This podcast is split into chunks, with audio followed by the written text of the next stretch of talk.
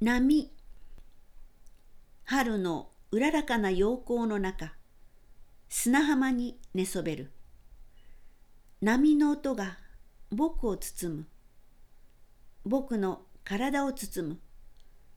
僕の魂を包む。見えてる頃数えきれないくらい波の音を聞いたのにザーザーと繰り返すものだと勝手に思い込んでた。ザーザー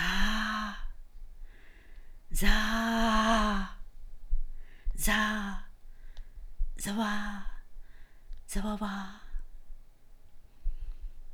決して規則的でないことに初めて気づいた。この音楽を地球は何万年も奏でてきたんだ。いや、何億年かもしれない。ちっぽけだよな、人間なんて。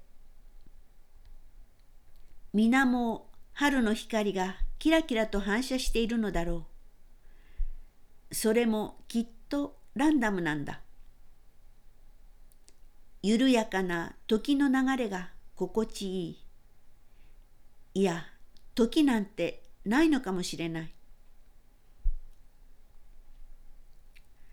見えなくなると耳が良くなるか？と聞かれることがある。そんなことあるはずがない。ただ見えないものを見たいという気持ちが残っている感覚を精一杯使おうとするのだろう。本来五感はそれぞれを尊重してお互いに遠慮し合っているのかもしれない。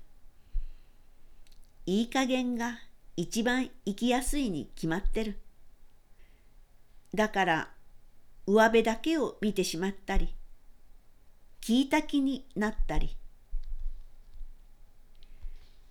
京都にもやっと視聴覚障害の重複障害者の会が発足した。